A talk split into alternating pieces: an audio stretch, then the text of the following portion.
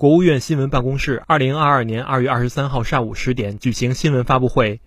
中央农村工作领导小组办公室主任、农业农村部部长唐仁健介绍，我国粮食产量已连续七年稳定在一点三万亿斤以上，粮食供给总量充足，库存充裕，我国粮食安全是有保障的。中央农村工作领导小组办公室主任、农业农村部部长唐仁健说。我国粮食产量已经连续七年稳定在一点三万亿斤以上，粮食供给总量充足，库存也充裕。大家可能注意到，去年以来，国际粮食价格大幅上涨，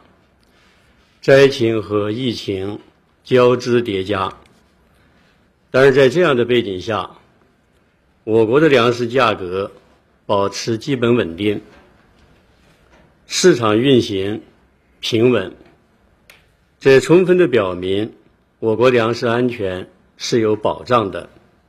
我们完全有能力、有信心靠自己端牢我们的饭碗。新华社记者张文北京报道。